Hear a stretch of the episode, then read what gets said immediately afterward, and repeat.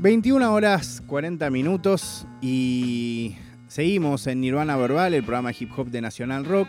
Y ya está Manu Basile, hay más gente en el estudio, pero además tenemos a nuestro invitado. Eh, voy a intentar contarle, eh, quizás eh, se me cae un poco la cara de vergüenza, pero le voy a contar algo que pasó el día que lo conocí personalmente. Vos estás al lado mío. Hace no mucho tiempo estábamos en el Parque Rivadavia. en el Parque, Rivadavia. Y se acerca Mauri eh, y me saluda. Yo estaba con, estaba con Manu, con Tati Santana, con algunas personas. Y me saludan, eh, como dicen, eh, buena onda, Facu, qué sé yo. Y yo en ese momento solo pensaba, no, amigo, te amo, te quiero abrazar, amo tu flow, préstame un ratito para rapear así. Eh, esa fue la manera en que lo conocí personalmente o que ya nos registramos, habíamos visto en algún lugar. Hoy tenemos la suerte de que esté con nosotros. Eh, la idea es poder tener eh, la charla lo más relajada que podamos eh, y conocerlo un poquito. ¿Cómo andas, Mauri? ¿Todo bien? Hola, buenas. sí, todo bien. Se puede decir que sí. Sí. ¿Más o menos? Más o menos, pero sí. ¿Quieres contarme? acá no. Cada vez después puede salir. Dale, ok, ok. Nosotros igual estábamos medio en una recién porque incluso contábamos lo que, no sé si te enteraste lo que estaba pasando a Lancer. Eh, y lo comentábamos, entonces ya arrancamos medio... Uh. Así que podemos compartir que estamos todos en una. Podemos estar en una juntos. Sí, hoy es un día extraño, por así decirlo. Exactamente, exactamente. Bueno, más allá de eso, eh, si, si podemos, ¿no? O sea, sacando del día de hoy particularmente, ¿cómo, cómo te llevas con, con el post haber ganado una competencia con esa visibilidad que me imagino te da cuestiones como esta, que te hagan nota, llegar a, otros lugares eh, que, quizás no eran tan habituales. ¿Cómo, ¿Cómo te llevas con eso? Mm, a mí personalmente no me, todavía no me cambió mucho. Es, es como que siento que es como lo mismo de antes, pero quizás con un poco más de presión o de más visibilidad de cara a lo que eh, hacía siempre. Pero Conforme porque siempre soñé con salir campeón de algo de Red Bull. No sé de qué, pero de algo iba a salir campeón de Red Bull. Ya sea, no sé, alguna competencia de videojuegos que hagan algo, iba a salir campeón. ¿Podemos ir un poco ese día? Sí. Eh, ¿cómo, arrancó ese día? Ponele. Algo que escuché que habías estado como muy pendiente de, tomártelo tranquilo, como de descansar, como distinto a quizás otras competencias que ya has más jugado, eh, como que estás más tranqui, algo así había escuchado, ¿no? Te puedo contar el. O sea, yo hice como una una estrategia. Esta que se la conté a muy poca gente, una estrategia como de ánimos. Como que yo ya sabía quién iba a llegar bien y quién no. A ver. Todo, todo esto arranca en el canal de HBO. Sí. Estábamos Clan, Stuart, Mister, eh, Mr. Base, Jesse, yo y Ritter. Claro, grabando días. Claro. Y Roma. Pero bueno, Roma no estaba en Red Bull. Uh, eso sonó re mal. no, no, no, es una realidad, no, no lo decís sí, despectivamente. entonces yo dije, bueno, voy a ver cómo llegan los pibes cada uno de ánimo. Entonces lo primero que dije cuando llegué es que yo ya sabía que iba a salir campeón de Red Bull. Y Mister me dijo, no, bueno, yo voy a ver al destino. Porque está, está dudando. Yo lo miré a los ojos y le dije, yo ya sé que voy a salir campeón y ustedes van a pelear por el segundo puesto. Y nada, no era verdad. Pero era para saber cómo llegaban. Y Jesse me miró y me dijo como, yo ya sé que voy a salir campeón. Entonces dije, este no va a quebrar. Ritter lo miro y Ritter me dice, yo voy a ser el mejor de todos. Listo. Ya tenía tres personas que íbamos a clasificar. Digo, ya lo sabía. Mirándolo a los ojos ya lo sabía, viendo la convicción de cada uno.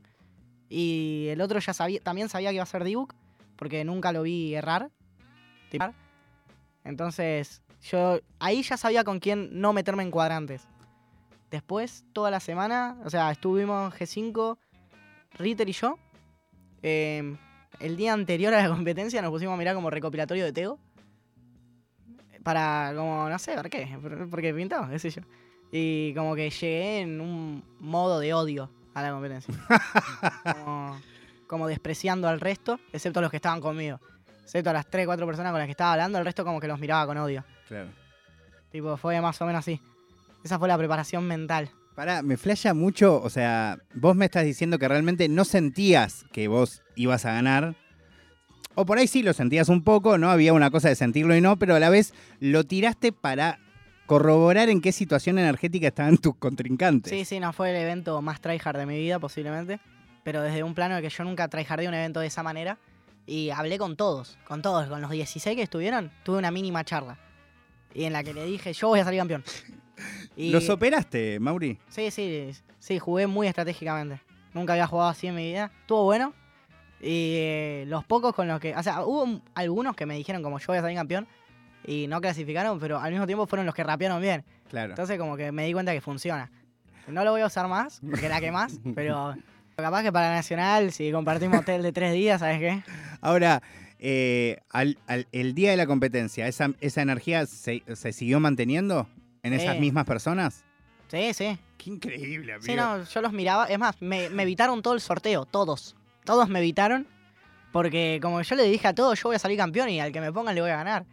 Y era como que todos decían, bueno, este pendejo de mierda está, está, está como, no sé, está iluminado, está muy seguro.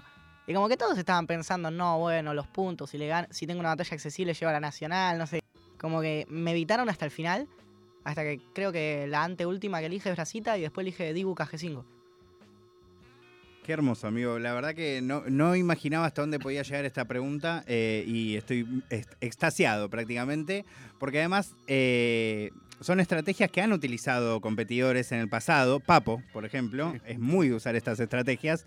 Eh, también dejó de usarlas porque que- creo que alguna vez las ha contado, pero me, me parece muy, muy, muy lindo que, que lo compartas, que lo hayas vivido así y por otro lado que te haya resultado, ¿no? Eh, al menos para registrar las energías. Creo que lo otro lo- es lo que hiciste vos. Eh, ahora, quiero.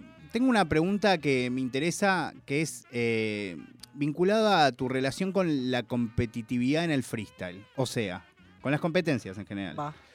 Hay algo hermoso que yo veo en varios de los chicos que, que rapean eh, en muchas de las compes que vos vas también. Podría decir nueva generación, pero no son todos de la misma edad, ni no son todos de la misma generación, pero sí la nueva generación de freestyle, podemos decir.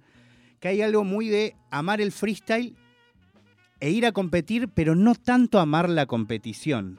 Claro, sí. ¿Entiendo bien? Sí, sí, entiendo. ¿Es, es por ahí? Como que, les, como que aman mucho freestylear y van a la compe, pero a la vez hay algo ahí que les que no les cierra, ¿no? Claro, eh, yo siempre, o sea, la persona con la que más me entendí en ese sentido fue con Ritter, que es como que siempre que vamos a rapear quizás no vamos a salir campeones, eh, sino que vamos a buscar como el momento, eh, como conectar la energía, quizás no tanto el hecho de salir campeón, porque de cara a ganar, no sé si, por ejemplo, el estilo de Ritter es el más conveniente, no sé si el mío lo es, por más que lo haya hecho justo salir campeón en ese evento, pero no, es, no soy el freestyler con más win rate, por así decirlo, de las competencias.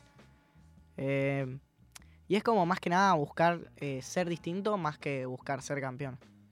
No sé si me explico. Sí, sí, te explicas perfectamente. Pero más allá de eso, por ejemplo, eh, ¿vos ves otras competencias cuando vos no estás compitiendo? ¿Ves freestyle? Freest- En Ah. realidad, freestyle. ¿Ves batallas? Eh, miro las batallas de la gente que particularmente me, me gusta lo que hace. No tanto por la competencia que sea, sino por el- la persona que sea. Tipo, por ejemplo, quizás de FMS en la última temporada, lo único que vi fueron Papo Clan y Larrix un poco. Y M, no, bueno, y MP.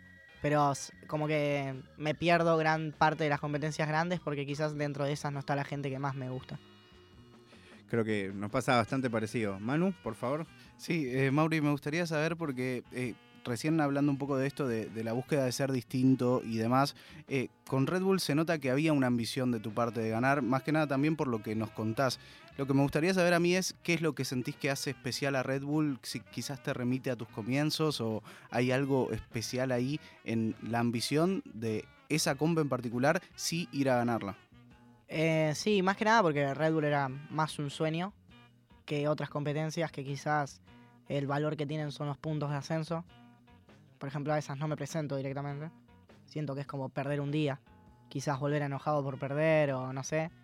Y eh, hay pocas competencias a las cuales yo les tengo un aprecio como y un valor por lo que fueron, por lo que son y por lo importante que fueron para el desarrollo del freestyle. Y bueno, Red Bull justamente es la madre de todas las batallas, por así decirlo. ¿Y sentís de alguna forma que eso te hace también quedar ya dentro de la historia, habiendo ganado una regional de Buenos Aires? Y campeones de Buenos Aires hay seis. Y dos son Nacho. es verdad. Tenemos cinco. Sí. No sé si me hace parte de la historia. Sí me hace parte del momento, al menos. Quizá pasan cinco años y no me acuerdo ni yo de qué pasó. Pero dentro del momento sí. Ahora, hablábamos con, con Manu eh, hace no mucho justamente de la diferencia que, que notamos entre, por ejemplo, tu clasificatoria en Red Bull mismo con Clan, eh, bueno, y este año, ¿no?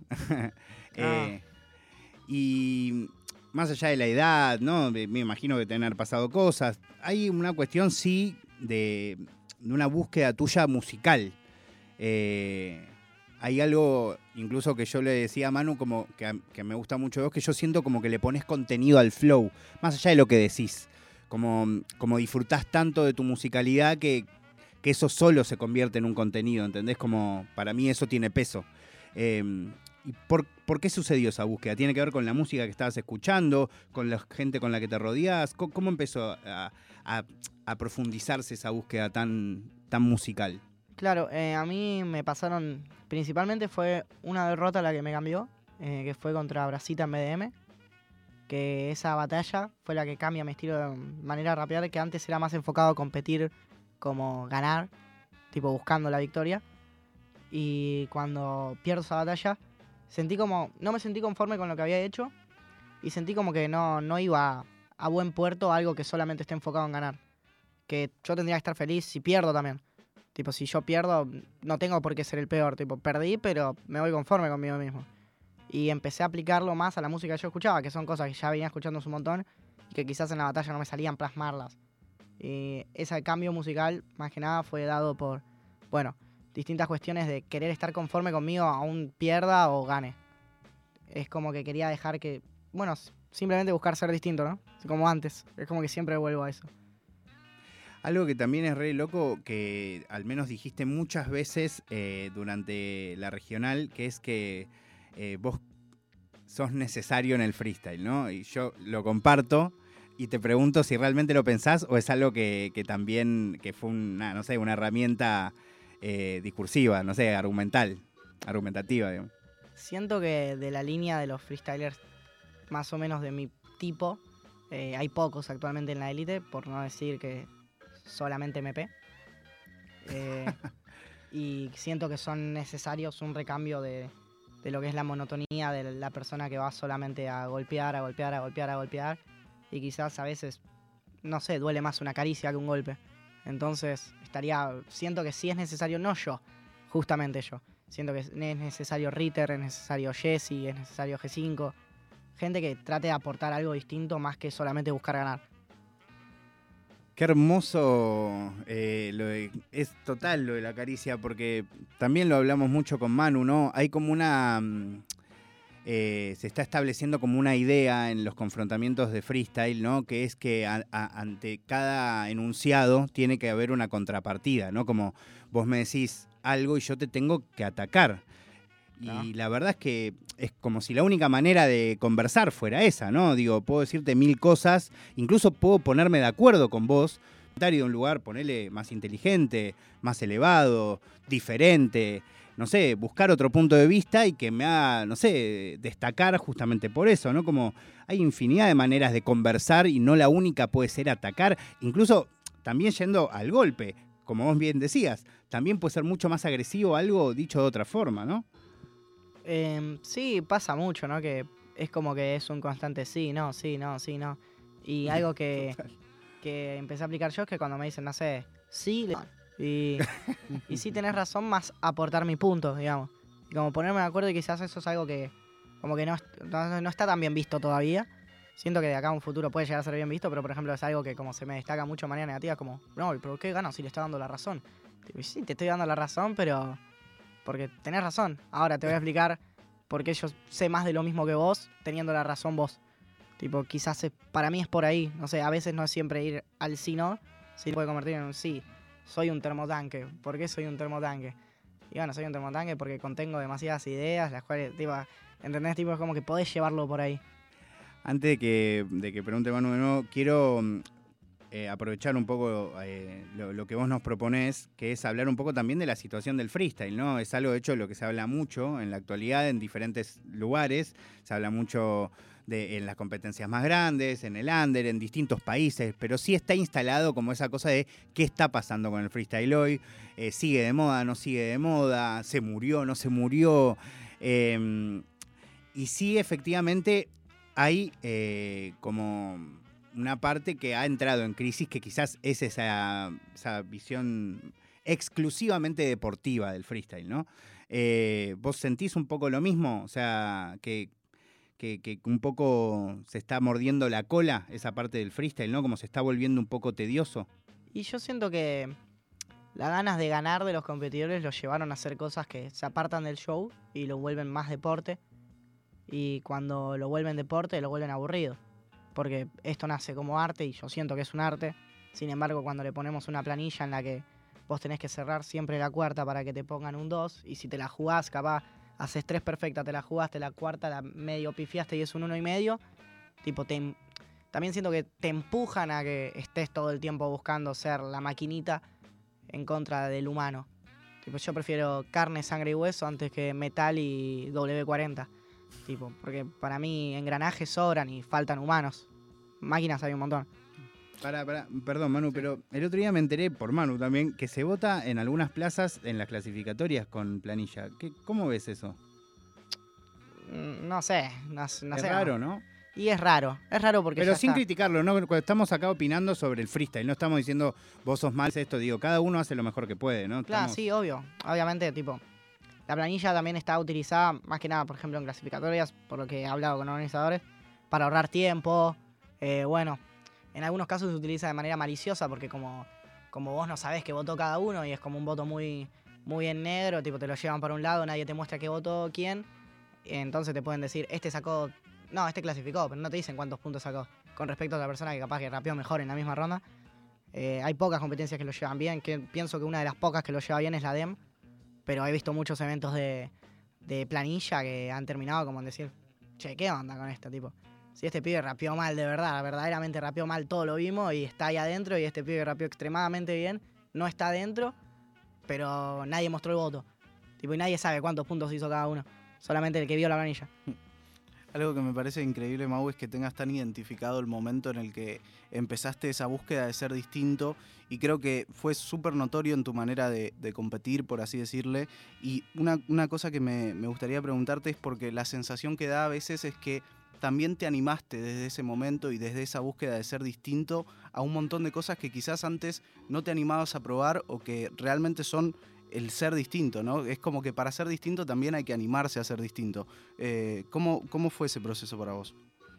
Em, pasa que yo creo que todos somos distintos, pero eh, uno se limita a sí mismo a hacer quizás lo mismo que ven el resto o inspirarse demasiado en otra persona, entonces te volvés básicamente en lo mismo que otra persona que ya viste. Siento que todos somos distintos, pero bueno, hay algunos que, que buscamos a realmente serlo y tratar de ser lo más nosotros mismos que podamos y no ser lo mismo que otras personas fueron.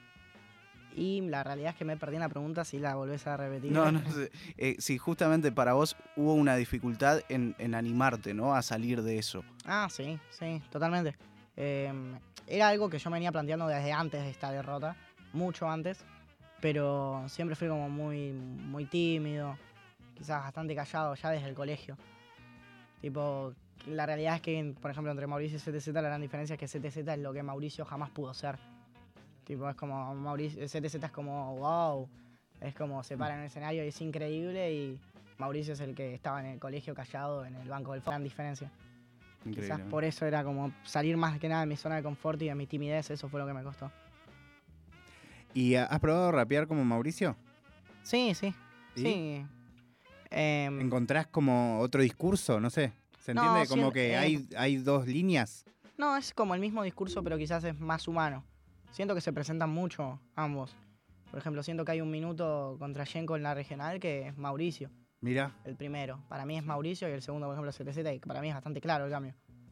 Tipo, el otro es como soy la reencarnación de John Lennon y el otro era cuando me mates me voy a defender con arte. Tipo, son distintos en ese sentido.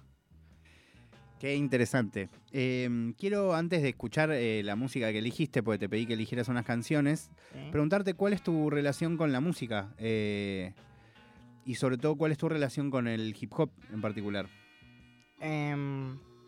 Con la música, digamos, como mi música o como, Con la cómo música. conocí la música. No, ¿cuál es la música? ¿Cuál es tu relación con la música actualmente? No, no yendo Claro. tan general. Como escuchás músicos, eh, much- eh, escuchás mucho, sos melómano, estás todo el día con auriculares, no.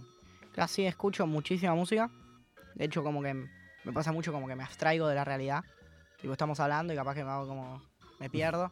Y empiezo a pensar en música, música, música. Por ejemplo, hoy estábamos afuera y como que me preguntaban cosas y yo veía la puerta y con la puerta me imaginaba cosas. Tipo, me estaba imaginando, no sé, un videoclip en la que a través de la puerta haya otra persona como cantándose, cosas así como. Me extrañas repas, con la amigo. te- te- me siento reidentificado, me repas.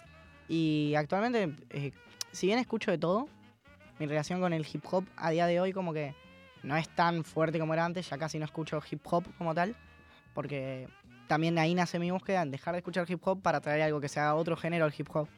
Tipo, digamos, no, no tanto hip hop como tal, sino boom bap, digamos que dejé de escuchar como lo que es un boom bap más cerrado, como lo lineal para tratar de expandirme a cosas más, un poco más distintas.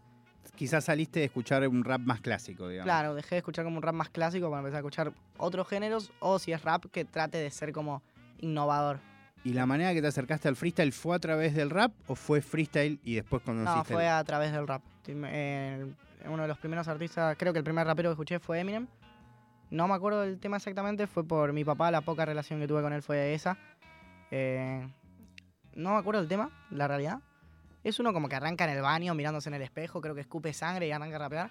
Sí. Es súper famoso, tipo, debe tener como Y creo 800. que es Lose Yourself. Sí, Seguramente es ese, seguramente es ese. Y debe tener como 800 millones de visitas. y de eso estaba escuchando como Eminem, Eminem, Eminem. Salté un rapero en español, el cual no me acuerdo mucho, la verdad.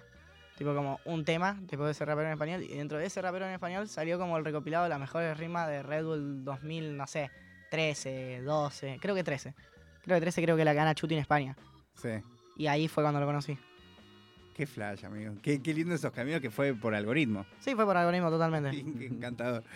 Eh, ¿Qué música elegiste, Mauri?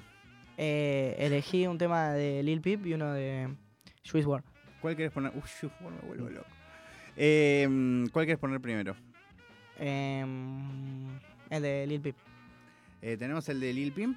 Perfecto. Bueno, ¿querés, pre- eh, ¿querés presentarlo vos? Eh, ¿Cómo lo presento? ¿Tipo, digo el nombre o como lo que nombre, siento yo ¿cómo? sobre el tema? Ahí va, total. Eh, ¿Por qué lo elegiste?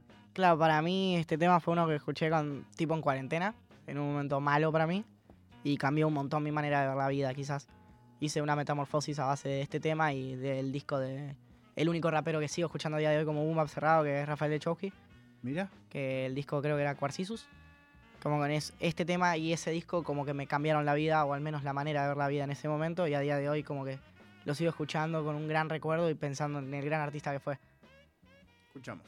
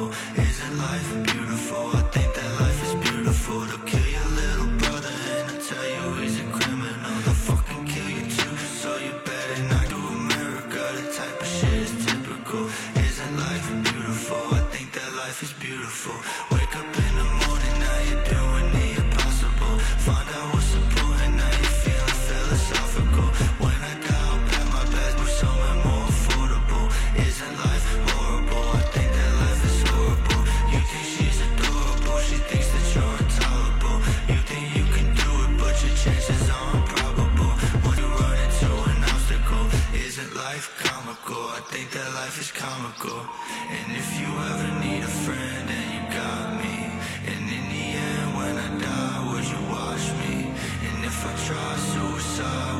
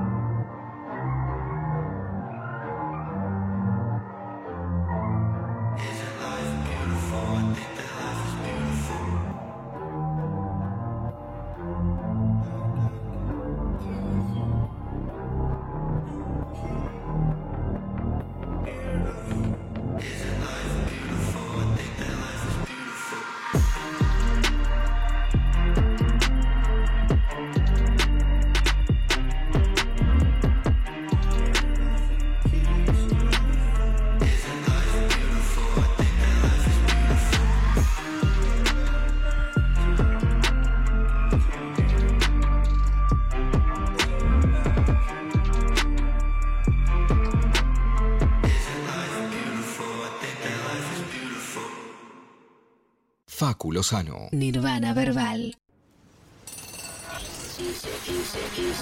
La ciudad. Caos. Todo sigue igual. Pero suena mucho mejor. 93. 7. Nacional Rock. 937. Nacional Rock. Bienvenidos y bienvenidas a Nas- disfrutando de esta fabulosa programación, pero por lo que más quieran, no escuchen lo que pasa los lunes de 20 a 21 horas. No lo escuchen, escapen, corran mientras puedan. No Tomás Rebor. Maga. vengan a Maga, repito, no vengan a Maga. Instagram. Arroba Nacional Rock 937.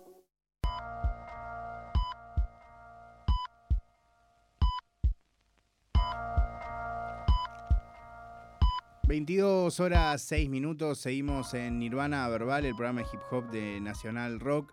Y estamos con CTZ, con Manu Basile, charlando con él. Y mm, algo que quiero preguntarte un poco sobre, mm, eh, eh, al menos en la época en la que yo empecé a, vincularme con el mundo del freestyle, eh, de muy pequeñito, eh, cuando todavía no existían las batallas, la idea de ser distinto era ser rapa, ¿viste? Era el, el que era el distinto freestyleando era el rapero. Claro. ¿Cómo ves vos hoy esa idea? Que creo que cada vez está un poco como. va cambiando mucho, ¿no?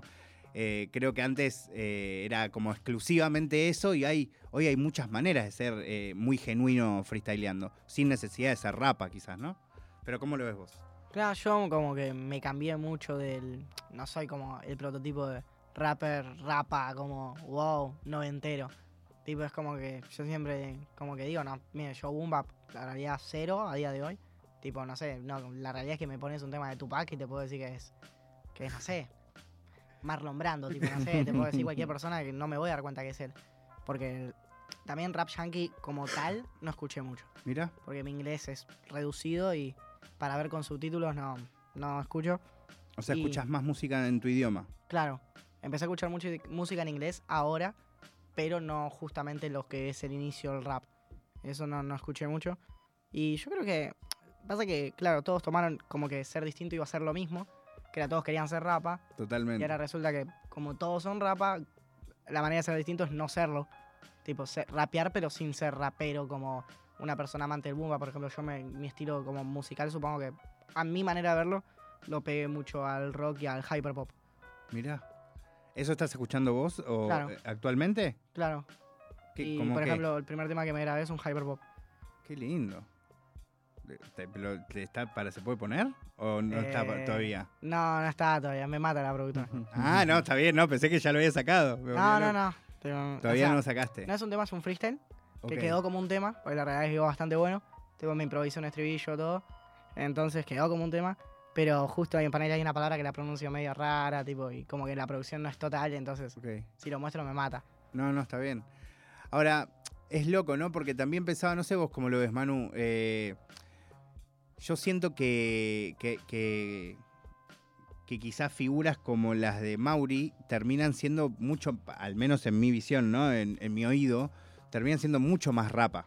¿Entendés? Sí, totalmente. Eh, a mí lo que me distingue un gran eh, freestyler de otro es básicamente que rapee bien y si hay algo que lo distingue, por ejemplo, a CTZ o a Ritter, ya que hablaba antes también, o a Jesse Pungas, ¿no? Como que son tres versiones muy diferentes de ser muy genuinos y distintos, pero los tres, desde lugares distintis, muy diferentes, son muy rapa, o al menos yo los siento así. A mí me llegan así, aunque es cierto que los flows por ahí no son clásicos, si se quiere.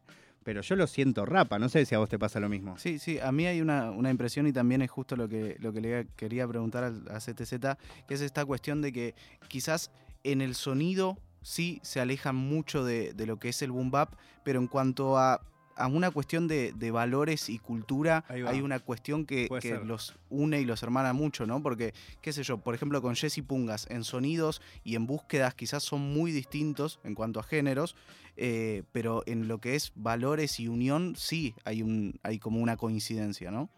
Claro, pasa que como que todos venimos de los valores del hip hop, por más de que yo me aleje en mi búsqueda personal de lo que es el sonido, Claro, que no, claro. no quiero que suene como a hip hop clásico, el valor de lo que es como humano, y justamente con Jesse que es una persona que es súper hip hop, y quizás como freestyler es lo más hip hop que hay, que es un tipo que a- él rapea y vos mueves el cuello, tipo es como que empezás a...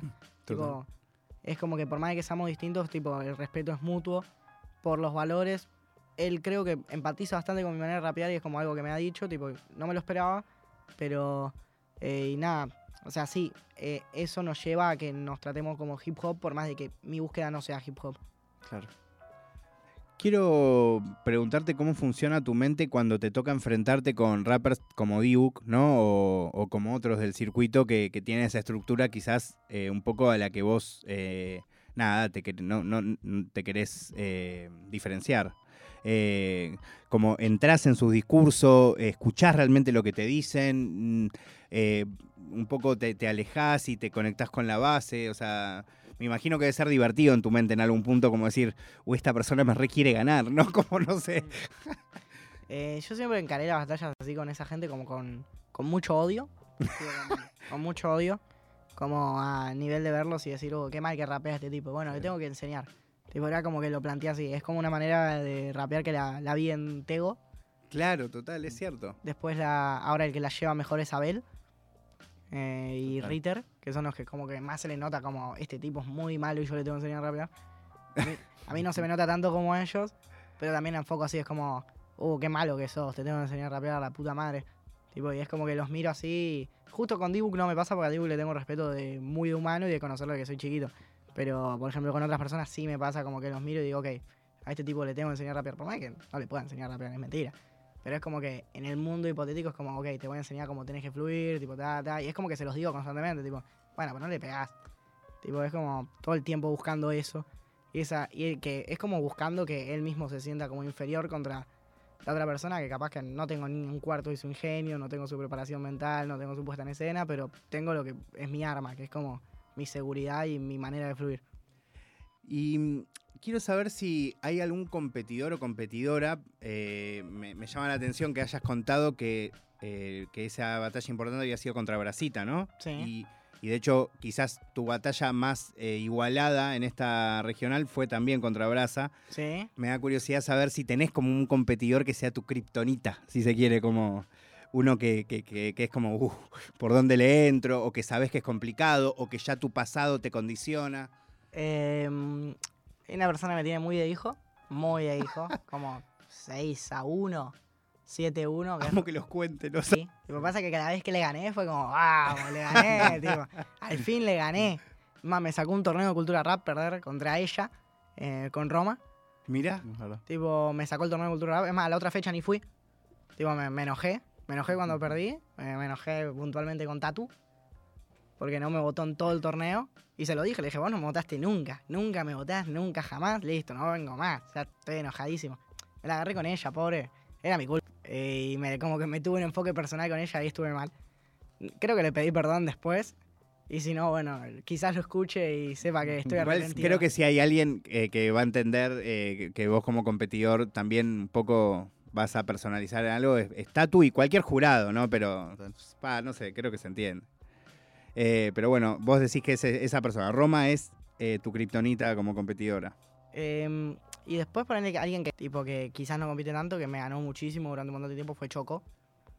No sé si saben quién es, supongo Sí. que sí. Sí, sí, sí. Pero, pero eso también era primero por nada, porque yo era más chico, tipo. Fue más que. Creo que a día de hoy me podría plantear más ganarle. Antes era porque era más chico, pero bueno, Roma, sin importar la edad, tipo, me ha ganado. O sea, hasta hace medio año me por él. Y una eh, última, antes de escuchar tu próxima canción, también que te pregunte Manu, eh, vinculado a los históricos.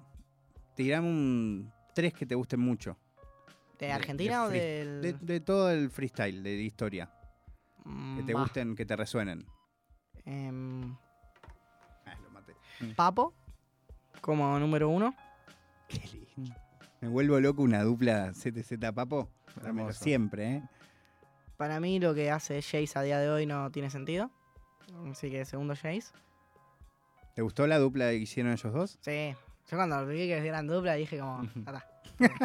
ya, tengo, ya tengo mi campeón, me da igual. Qué lindo. Y tercero, más que nada por cómo, cómo desarrolló personalmente, tipo, lo conocí, competí contra él, entrené por Discord con él. Creo que ya sabemos quién estamos hablando, de, de Clan. Pero más que nada por conocer a Lucas, que fue una persona genial y que me, de hecho cuando gané la regional me mandó un mensaje, le dije, amigo, no sabes lo que serviste para mí como maestro, quizás sin saberlo, pero fuiste como un maestro para mí en este año. Y fue una persona que me, enseñó mucho sin querer. Amo estas entrevistas o cualquier charla en realidad en donde puedes llegar a, a respuestas como esta que me ha- hace conectar de nuevo con una pregunta que hice antes, que es el tema de tu participación anterior en Red Bull, en donde te toca competir contra Clan.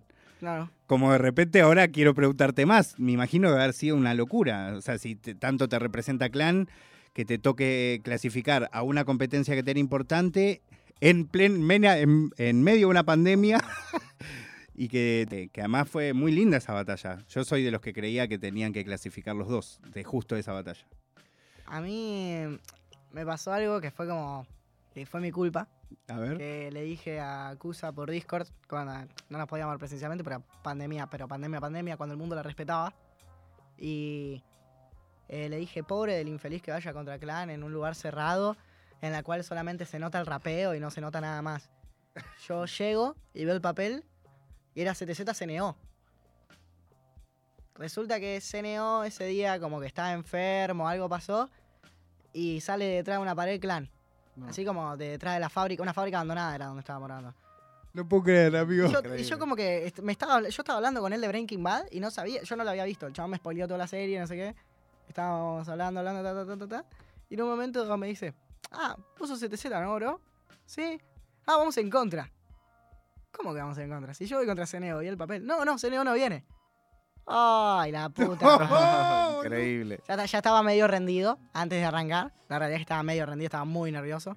No había dormido. No, pero además, amigo, es, es terrible lo que estás contando. O sea, ¿te enteraste medio ahí? ahí?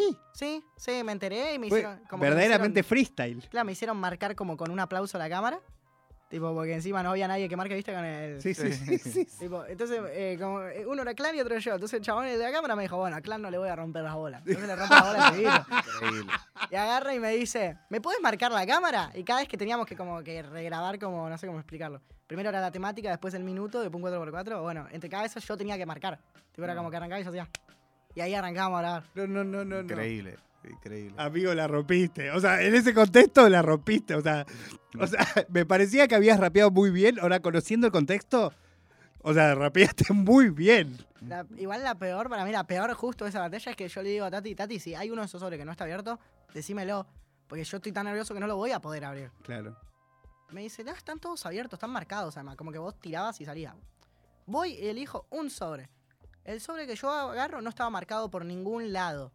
Era como que escuchaba de fondo y no podíamos regrabar la escena, claramente. Era como 3, 2, 1 y encima ya estaba contado por el beat y no, no era un host real. Era un host que venía con el grabado. beat. En el beat, claro. Entonces hace 3, 2, 1 y yo no tenía la temática porque la tenía como en el dedo diciendo, Tati, esto no se puede romper. Y me dijeron como que lo rompamos prolijo. y tal. Me pasé bastante, como no sé cómo explicarlo, sin decir una mala palabra. Eh, agarré, rompí Puedes el... decir malas palabras acá, Ah, igual, amigo, no pasa nada. Me pasé muy por los huevos lo que me dijeron. Agarré y rompí el sobre como podía, lo tiré ahí. Y ahí vi la temática, literalmente arranca y hago, ok, vamos a ver qué temática toca, como para disimularla. Y ahí rompo Mm. el sobre como puedo. Y ahí sale justo Isla Desierta, algo así creo que era. Increíble. No, increíble. amigo, qué loco. Bueno, Manu, ¿querés preguntar algo? Sí, eh, Mauri, hay, hay algo que me, me interesa mucho, mucho saber y es que sacando Red Bull no, no te escucho hablar con demasiada ambición respecto a las competencias y demás.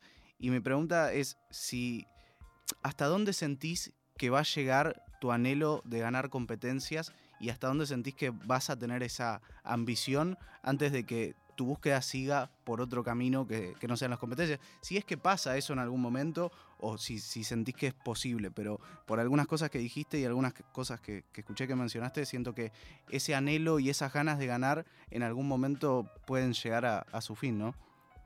Sí, hay, la realidad es que hay pocas competencias que me incentivan como tal a seguir compitiendo con ganas de ganar. Eh, una es Red Bull, otra por más de que mis resultados siempre hayan sido negativos, por ejemplo es BDM. Ok. y quizás supremacía, que son competencias que más o menos veía de chiquito. Eh, entonces como que le generé ese aprecio personal, por lo cual me dan ganas de competir tratando de ganar a la par. En el est- resto de competencias la realidad es que voy muy a, a rapear, son simplemente a buscar el highlight, volver a mi casa y terminar el evento. Ya no sé si voy tanto a ganar, por ejemplo, no quiero desmeritar a ninguna, pero por ejemplo, cultura rap, por Claro. ejemplo, no sé si iba a ganarlo como a ganarlo. La realidad es que siempre me planteaba ganarlo, por ejemplo, en las últimas fechas, y en las últimas fechas justo se daba algo, por lo cual no lo ganaba. Entonces me di cuenta que mi mejor manera de rapear no es buscando ganar. Cuando yo busco ganar, pierdo, porque pierdo justamente lo que me hace distinto a mí, es que no quiero ganar, quiero rapear bien. Y si voy a ganar, empiezo a ser más básico, ta, ta, ta, pum, pierdo, pierdo todo lo- por lo que había peleado antes. Entonces sí, mi, mi fuego como competidor, si bien ya está medio apagado, eh, quedan algunas competencias que hacen que se prenda nuevamente. Ok. Ok. ¿Qué pensás del ascenso en general? De cómo, cómo lo ves. Se- es un- Manu en general es de las po- creo que de los pocos periodistas que, que conozco del mundo del freestyle que, que se involucra, que les pregunta a los competidores, que no solo qué piensan, sino cómo viven, ¿no? Eh, la situación de tener que trasladarse a veces eh, por miles de provincias, eh, miles de kilómetros, no tener nadie que te garantice nada más que uno mismo. ¿cómo, cómo- cómo lo ves? ¿Cuál es tu, tu visión al respecto? Mm, yo por, en Argentina al menos, yo solamente puedo hablar de Argentina Por porque el resto es como que no le conozco bien. Eh, siento que está muy mal planteado, pero extremadamente mal. Siento que es hace hasta peligroso para algunos pibes que viajan a dedo y que hay como 105 competencias que suman, por ejemplo, puntos. Y creo que se nota que está mal planteado en Argentina cuando el primero de acá tiene 112.000, primero de, no sé, de Colombia creo que tiene 40.000. Tipo, es como que acá está mal planteado verdaderamente. Y yo, por ejemplo, soy creo que soy de los freestyles que más efectividad ha tenido en cuanto a cuántos puntos tenía disponibles con lo que él peleó, cuántos tiene. No sé cómo si me explico. Sí, sí, sí. Como poner que si yo podía sacar 75.000 puntos, saqué 68.000. El win Tipo, rate es más alto claro, de lo que dijiste eh, igual. no, que antes te eh. criticaste tu win rate. Claro, no, es tanto de win rate, es siempre segundo. Ah, claro, así claro. que el win rate no es alto, pero siempre es. Pero siempre consiguiendo buenos puntos. Siempre es podio, pero nunca es campeón. Claro. Tipo, entonces es como que siempre estaba como ahí. Sacando, por ejemplo, PDC y Red Bull, creo que en todo el resto del año salí segundo de todo. Pero bueno, decías, más allá de que vos que ganaste muchos puntos, Claro, eh, más allá de eso, yo siento que como que está mal planteado porque son demasiadas competencias. Por ejemplo, después de Red Bull, Mito viaja a Mendoza, tipo el mismo día después de perder. Mito viaja a Mendoza, a no sé qué, y termina en Mendoza, viaja a Salta y de Salta va a no sé dónde y así. Y así están, tipo, y es como constante, constante, constante, constante. Y primero que nada, el contexto económico del país siento que no permite que al menos el 99% de los freestyles puedan hacer eso. Y también limita mucho que, porque justamente el hip hop viene de los barrios pobres. Entonces es como, lo más lógico es que seamos, la mayoría que no seamos como gente con esa capacidad económica como para viajar por todo el país. Y se pierde mucha gente con mucho talento. Por ejemplo, yo siento que Jesse no puede pelear el ascenso. claro. Tipo, y para mí es lo mejor del país. Es interesantísimo y me imagino que deben hablar muchos entre ustedes eh, y pensaron como visiones, cosa o qué, qué- cómo creen que ustedes, cómo creen ustedes que sería eh, una, una manera de resolverlo, que haya menos compes que, que den más puntos, por ejemplo. ¿Eso sería una manera de resolverlo?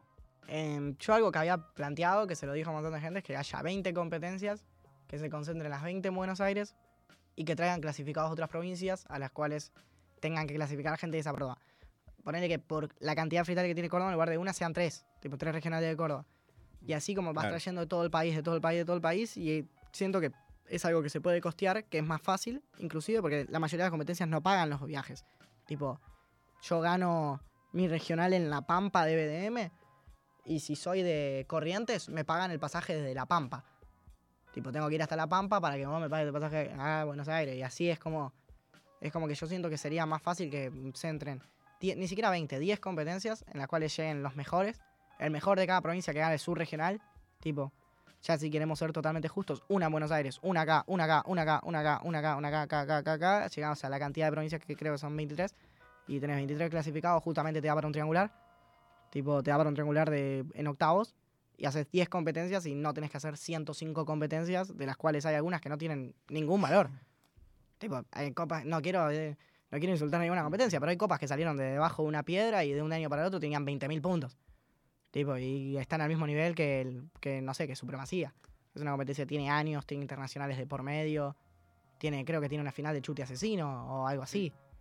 Tipo, Trueno la ganó. Trueno gana, bueno, es, Trueno gana una. Y fíjate que ahora, a día de hoy, no quiero desmerecer a nadie, pero qué loco pasar de que la gane Trueno a que la gane yo. Por ejemplo, que es eh. Ah, bueno, no te voy a permitir. Justo nombraste dos personas que rapean muy bien. Eh, creo que debe haber realmente competidores que no, no, no están a la altura. Justo nombraste dos que están a la altura. No, No te voy a dejar que te tires abajo. No, no, no es nuestro programa. Lo puedes hacer en tu stream. bueno, mi stream lo voy a hacer.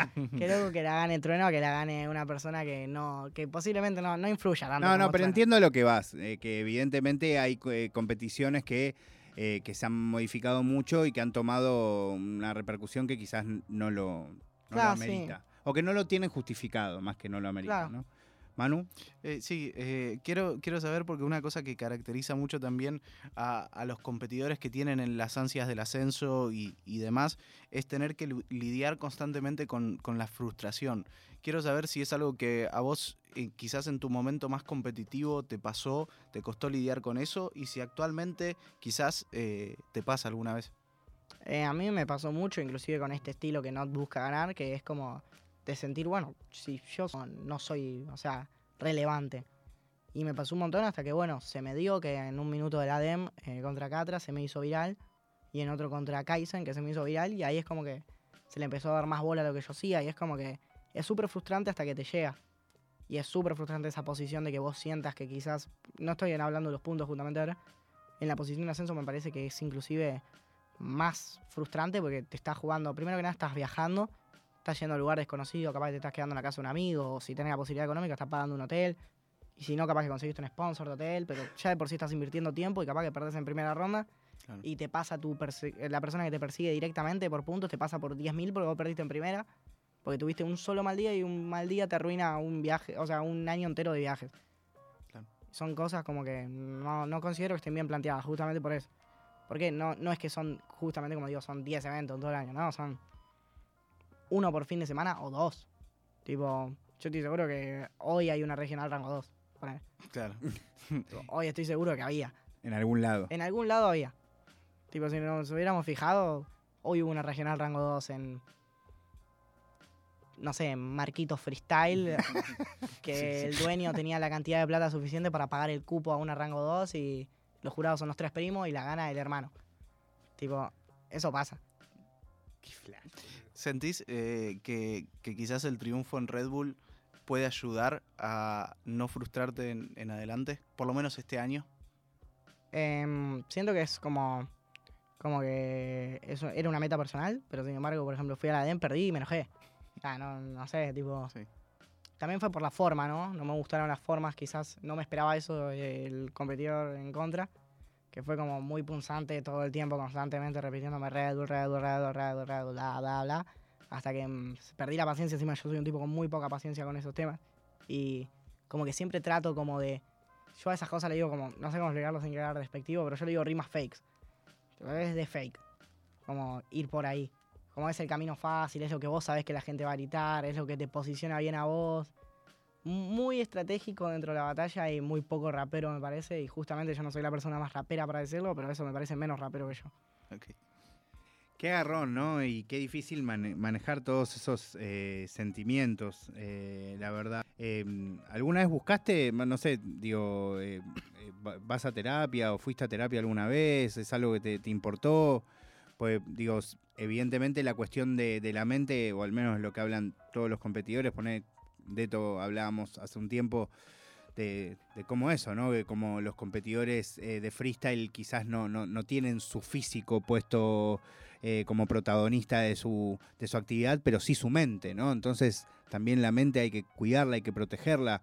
Justamente en todo esto que contabas de, de- de lo que viven muchos de ustedes en, en los ascensos, en lo que pensaba es en eso, ¿no? Más allá de, de lo que viven físicamente, también la cuestión de, de la mente, ¿no? De la frustración, de trasladarse. El otro día, por ejemplo, no sé, veía al COI o no sé quién que viajaba no sé a dónde y que estaba yendo y ni sabía, en el viaje no tenía claro si iba a llegar a competir, con lo cual, o sea, el hecho de estar, la ansiedad de estar yendo a un lugar que querés ir, pero a la vez sabés que por ahí no llegás, y por ahí no llegás efectivamente, ni hablar de que llegás y te perdés en primera ronda, digo, eh, ¿cómo es en tu caso?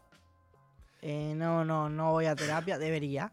Debería porque creo que a todos nos hace bien, tipo, por más que no sea freestyler, cualquier persona del mundo debe, o sea, ir a un psicólogo es- está bien. Siento que es algo que quizás, no es como, no, vas a un psicólogo, estás loco.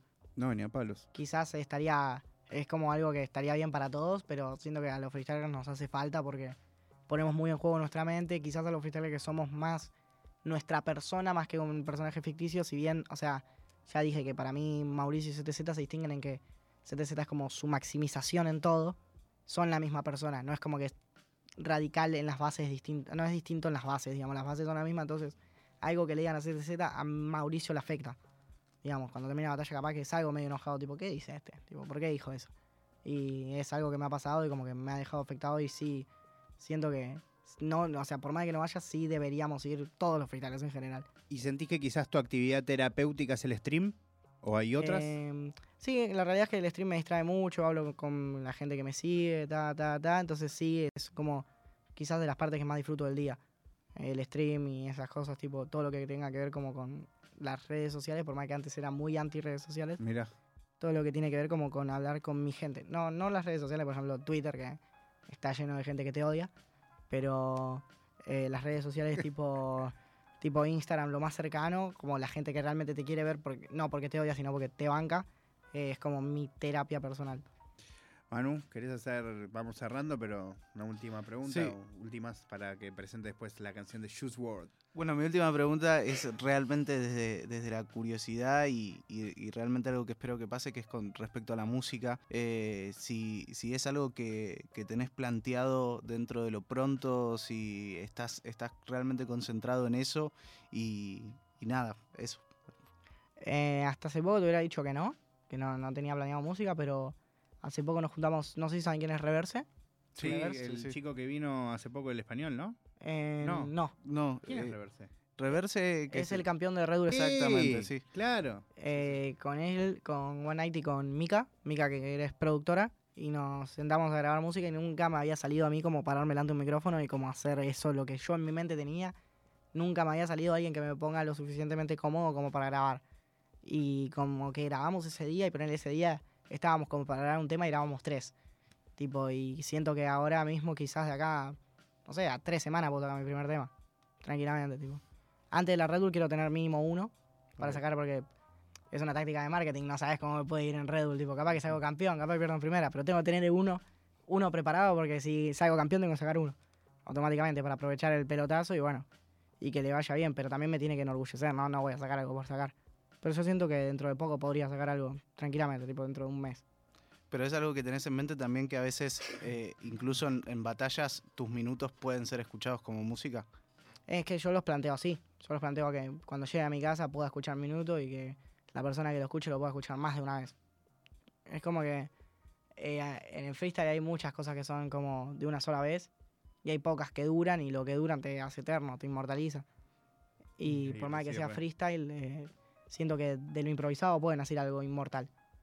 totalmente. Totalmente de acuerdo, totalmente de acuerdo. Em, quiero, antes de que presentes la canción de Juice y despedirte y agradecerte, obviamente, la verdad que fue una charla encantadora. Ojalá que podamos volver a charlar en el futuro. Eh, preguntarte cómo ves la regional que, que se viene justamente el domingo, ¿no? Que está relacionada también con la compe que vos ganaste.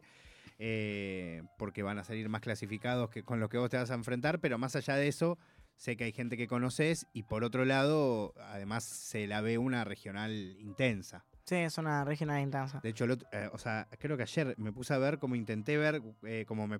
Viste que el otro día poner en stream de Manu jugamos a ver eh, de la Buenos Aires. Claro. Claro. Eh, y, y yo más o menos tuve una idea y los compartí, pero cuando vi la de Córdoba, no me, ah, no- era como... Muy difícil elegir no, no, cuatro, No, o sea, muy elegí difícil. dos y dije, no, acá paro. Yo tengo mi teoría A ver. sobre qué va a pasar y es un poco triste decirla ahora porque es muy mufa. Nada, sí, la total nadie la va a escuchar. Siento La- que No la, no la- no la van a escuchar hasta después. siento que Mecho o Larrick se quedan afuera Yo también lo Porque- sentí. porque nadie los va a elegir. Entonces van a ir en contra entre ellos. O sea, Ah, dependen mucho del sorteo para no ir en contra. Tipo, si Mecha sale primero, nadie lo elige a Mecha. Y si Larrix sale último, es Mecha Larrix ya. Y entonces siento que Mecha Muy Larrix- interesante el análisis, amigo, totalmente. siento que nadie quiere elegir a Mecha en Córdoba, nadie quiere elegir a Larrix. Ahora, ¿sentís que nadie va a querer jugar la de al menos hago la batalla épica? No, no. No, porque no son gente lo suficientemente viral como para que te rente. Tipo, yo siento que le podés hacer eso a Dani, por ejemplo. A Dani, a Tiago, a Woz, a Trueno. Pero hacer una batalla épica con Larrix no te cambia la vida. Entonces te conviene llegar a la, a la final nacional. ¿Y qué haces en la final nacional? ¿Te vas a, te vas a enfrentar a los dos tipos más históricos de la ciudad? ¿O vas a ir contra otro, otro pibe que está en la misma condición que vos? Claramente vas contra otro pibe que está en la misma condición que vos. Mirá que yo siempre elijo el más difícil. Siempre elijo el más difícil pero no los elegiría tampoco, porque no, no es conveniente. Claro. Igual siempre hay uno que, que tiene como la de, de pensar y decir, yo le gano el mejor. ¿Y si alguno, y si Naista elige a alguno de los dos? No creo que pase, pero puede pasar, pero no creo que pase por amistad. Tipo, Naista yo creo que lo haría en la nacional, ponele. Claro. En la, regional, no sé si lo hace. Claro, que queden afuera uno de los dos. Para, para cualquiera de ellos que son muy amigos, creo que sería como muy duro. Eh, Sí, sí. Claro, pero a la vez se garantizan un puesto. Que es Pero lo mismo no, que no lo piensan van así. por Roma todo, y- claro. No lo piensan en así. Y- Ellos sienten que contra otros supongo que pueden ganarle a todos. Tipo, Exacto. igual sacando a la gente así como de Córdoba están Dak, Cadriel, eh, Efrum. Tipo, ya de por sí de afuera ya hay gente que va como guarda. No, no, por eso, es muy intensa. Tipo, yo siento que. La de- yo sentí que la de Buenos Aires era la más pareja en nivel. Pero la de Córdoba también siento que tiene como lo más élite. No sé si me explico. Sí. Sí, sí, tipo, sí, totalmente. siento que no es. Siento que la de Córdoba no es pareja, pero porque hay gente que sobresale mucho y esos siete eh, va a ser muy complicado los que queden. Porque, por ejemplo, está ex este chico de Bahía Blanca, Sí. que es muy bueno, Muy muy, bueno. bueno. Sí, o Katie, que no lo se conoce tanto y que la rompe toda. El- O Mono Strong, que hace unos días ganó la Only Bars y que también la rompe toda. El Barto. Barto, que Barto, para Barto, mí- que también que yo lo que les dije a. No me acuerdo quién le dije, para mí Barto sacaba uno importante. De los dos que estábamos hablando antes, para mí Barto llega como con el poder de la revolución. El, el One Night de la Regional Buenos Aires. Claro, no, pero siento que este sale campeón. Ajá. Tipo, siento que este como que genera la revolución. Epa. Es como que estamos así, de la nada arrancamos, dale Barto, tipo, todos juntos. Y capaz que es el primer freestyler como que se pega de este año. Quizás. Ok, Muy interesante, amigo. Tipo, yo le tengo ese tipo de fe a Barto, como de revolucionario. Lo poco que lo escuché a él, quizás acá cuando vino a Buenos Aires no estuvo tan fuerte, porque se le nota cuando está fuera de su zona de confort, pero justo allá es, es con la gente de siempre. Yo cuando estaba en Buenos Aires, o sea, en la Red Bull Buenos Aires, miré para abajo y eran todos los pibes de la plaza de siempre, por más de que era Red Bull. Entonces, va a estar en su zona de confort. él. Y en su zona de confort es, cuidado, es como, bueno, hay que tener cuidado con este pibe. Qué lindo. Y sabes que me diste ganas de hacerte una última, que es cuando mm, eh, empezó la, la DEM Argentina, eh, empezó como todo un, un biribiri, un biribiri lirical eh, sobre cómo un poco remitía al quinto escalón, después justo se hizo la fecha en el Parque Rivadavia con perros y un poco volvió la misma conversación. Vos como protagonista de, de casi de esas, de esas plazas y también haber ido a esas competencias y también haber conocido el quinto escalón, obviamente desde otro lugar, ¿cómo lo sentís vos? Eh, eso que se, que se habló. ¿Vos también sentías estando ahí rapeando que había algo de conexión con el quinto o nada que ver? Mm, Yo siento como que nada que ver porque la camada de los pibes pasó. Tipo, es otra cosa. Yo entiendo que lo que pasó en el quinto no se va a repetir. Por más de que quizá queramos forzarlo, si lo pensamos bien, de la camada del quinto salen los artistas más pegados de Argentina a día de hoy. Literalmente. Tipo, no, no creo que se pueda repetir, es, es una realidad. Pero sí se está formando algo muy lindo. No es el quinto escalón, porque el quinto escalón tenía a Woz, tenía a Trueno, tenía a Duki, tenía a Easy de Host. tipo, tenía cosas como que lo pensás allá y decís, qué loco. Qué loco que un tipo que, que esa gente que tuvo, tuvo la, el- la mística de estar juntos en, cuando no eran nadie, porque no era nadie ahí, y como que llegar todos juntos al, a otro lado. Por caminos se- separados igual, ¿no? Pero toda esa gente que se juntaba en esa plaza resulta que eran estrellas. Y, a- y no sé si va a pasar a día de hoy, no creo que pase, porque la realidad es como pensar en que salgan 15 Messi en el mismo equipo. Tipo, no, No, sé si y, van a y pasar. todos los que no nombramos. Sí, no, también estoy olvidando. Tiago, Acru, eh, Tiago, Lirquila, Sí, sí, tipo. sí. tipo- Luchito, eh, y podemos seguir un día y medio. Eh, Más gente que, por ejemplo, no. O sea, no. no Incluso personas alternativas, o sea, del Tati Santana, o sea, Claro. que también no, o sea, que estaba relacionada con el quinto y podemos seguir también. Jurados, Juancín, jurados o artistas que iban, competían y no clasificaban, Seven Kane. Seven. Kane, Kea, totalmente, Kea, gente que Arce, iba. Iba gente que iba que capaz que no clasificaba, no era famosa por el quinto, pero estuvo ahí. totalmente. Tipo, toda esa gente estuvo en el quinto. Por más que. Y a día de hoy no sé si va a pasar, pero porque la probabilidad es muy baja de que haya tanta gente que sea, que resulta que eran íconos culturales en una plaza a día de hoy. Por más que nos juntemos 20.000 personas en una plaza, no, no sé si va a salir la misma cantidad de gente que era increíble para lo que quería hacer como en el quinto. Porque fue magia. Eh, Mauri, de verdad te agradezco. eh, fue de las charlas que más disfruté en el año. eh, así que eh, estoy muy sorprendido, sobre todo desde que arrancaste con el tryhardismo de, de que les quemaste la cabeza a todos, ya quedé liquidado. Quiero que, mm, para cerrar, presentes la canción con. Eh, que, de Juice WRLD. Eh, le doy la bienvenida a Pablo, que, que está hoy con su remera de Morfín. Ahí le doy la bienvenida.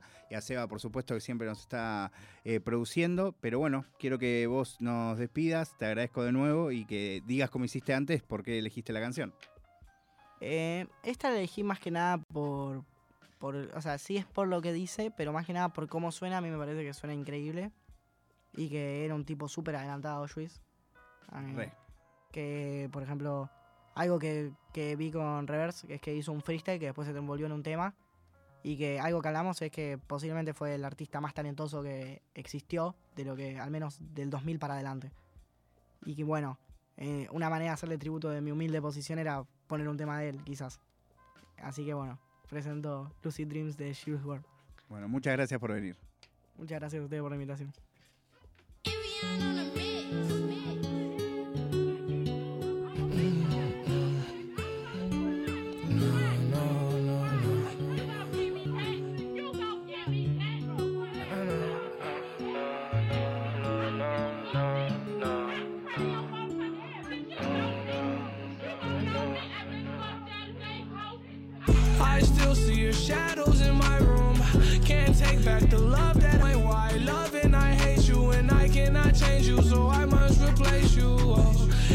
Easier said than done. I thought you were the one listening to my heart instead of my head. You found another one, but I am the better one. I won't let you forget me.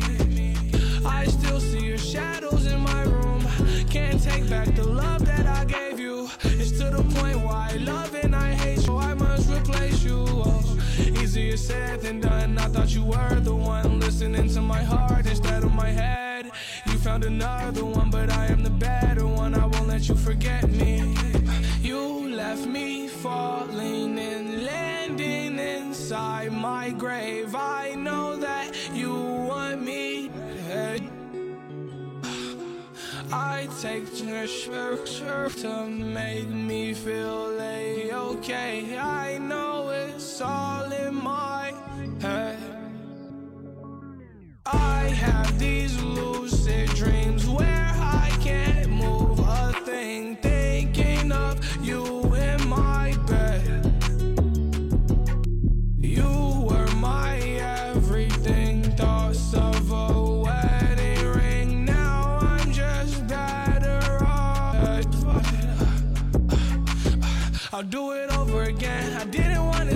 Now watch it blow in the wind. I should've listened to my friends. Leave this in the past, but I wanted to last. You were made out of plastic, fake. I was tangled up in your drastic ways. Who knew evil girls had the prettiest face?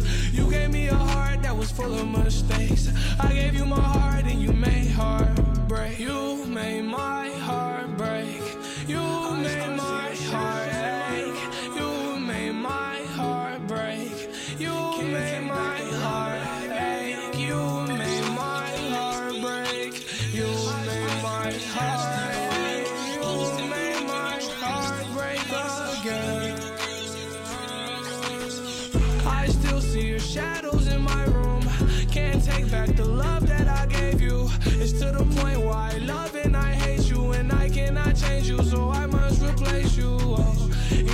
said than done. I thought you were the one listening to my heart instead of my head. You found another one, but I am the better. I still see your shadows in my room. Can't take back the love that I gave you. It's to the point where I love and I hate you, and I cannot change you, so I must replace you. Oh, easier said than done. I thought you were the one listening to my heart instead of my head. Found another one, but I am the better one. I won't let you forget me.